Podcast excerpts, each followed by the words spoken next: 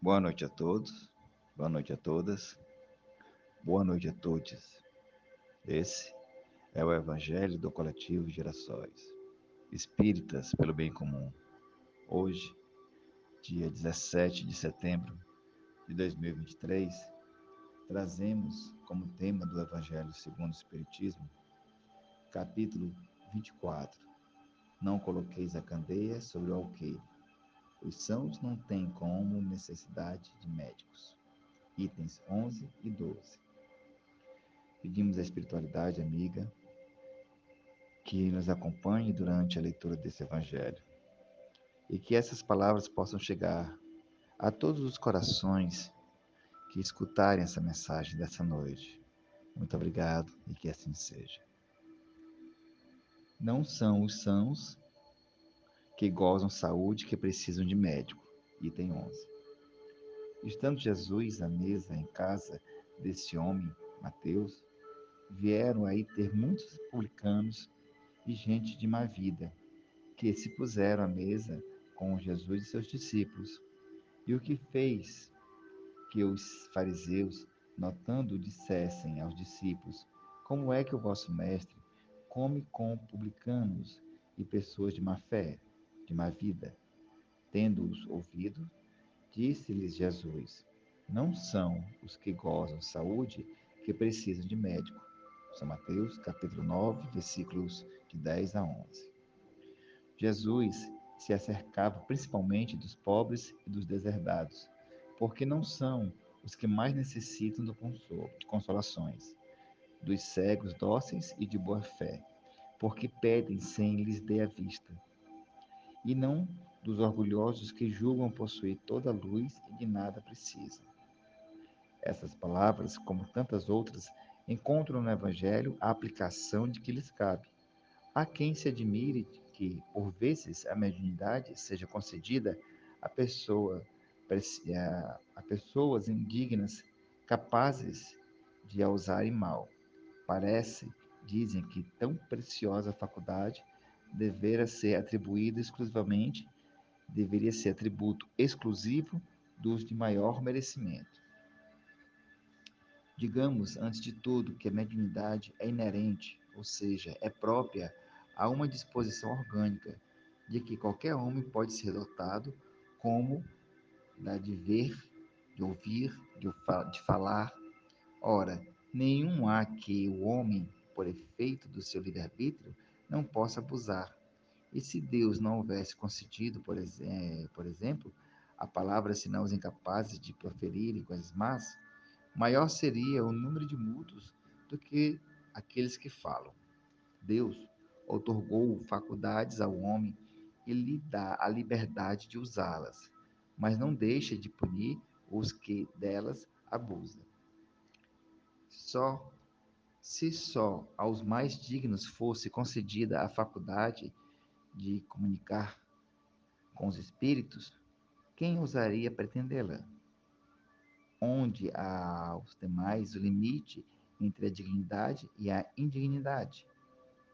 A mediunidade é conferida sem distinção, a fim de que os espíritos possam trazer a luz a todas as camadas, a todas as classes da sociedade, ao pobre como ao rico, para fortificar no bem, aos viciosos para corrigir.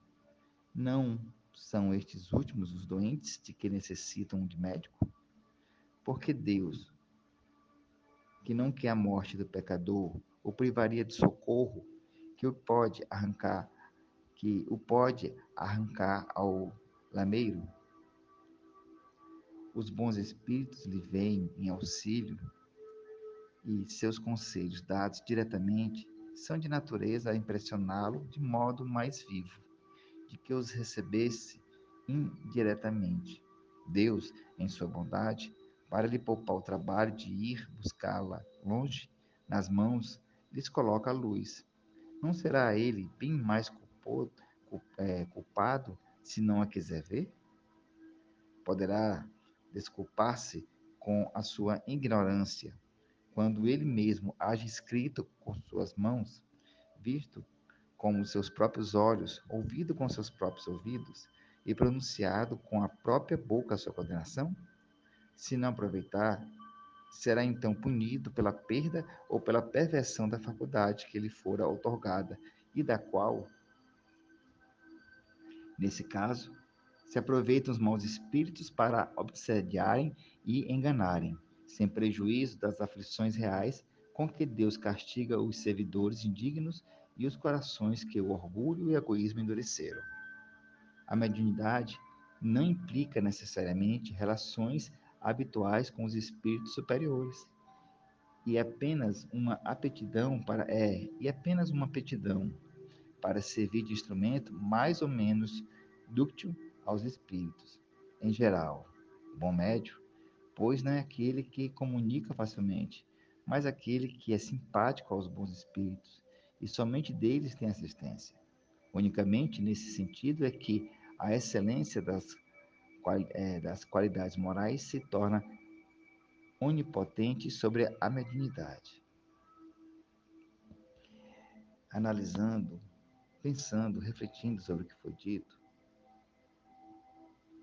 ante o divino médico, bilhões de nós outros, os espíritos encarnados e desencarnados em serviço na Terra, somos todos almas enfermas de muitos séculos carregando débitos e inibições contraídos em existências passadas ou adquiridos agora. Proclamamos em palavras sentidas que Jesus é o nosso divino médico. E basta uma ligeira reflexão para encontrar no Evangelho a coleção de receitas articuladas por ele com vista à terapia da alma. Todas as indicações do sublime formulário prezam pela segurança e pela concisão, mas perturbações do egoísmo fazem aos outros o que desejas que os outros te façam. Nas convulsões da cólera, na paciência possuirás a ti mesmo. Nos acessos de revolta, humilha-te e serás exaltado. Na paranoia da vaidade, não entrarás no reino do céu sem a simplicidade de uma criança. Na paralisia de espírito por falta, por falsa virtude, se aspiras a ser o maior, ser no mundo o servo de todos. E nos quesitos mentais do ódio, ama os teus inimigos. Nos delírios da ignorância, Aprende com a verdade e a verdade te libertará. Nas dores por ofensas recebidas, perdoa setenta vezes sete. Nós, nos desesperos provocados por violências alheias, ora pelos que te perseguem e caluniam. Nas crises de incerteza, Quanto à direção espiritual, se queres vir após mim, nega te mesmo, com a tua cruz, toma a tua cruz e me segue. Nós, as consciências que nós, que nos reconhecemos endividadas, nos colocamos com reflexão consoladora do Cristo. Nos colocamos sempre pedindo, mas o que fazemos é pouco. Não são os que gozam de saúde aqueles que precisam de médico. Sim, somos espíritos enfermos com ficha especificada nos gabinetes de tratamentos espirituais e na Terra. Instalados nas esferas superiores, os espíritos benfeitores da vida maior nos acompanham e nos analisam as nossas ações e reações. Mas é preciso considerar que o facultativo, mesmo sendo nosso Senhor Jesus Cristo, não pode salvar o doente e nem auxiliá-lo se o doente persistir em fugir do remédio. Enquanto a mediunidade, para alguns, é objeto de desejo,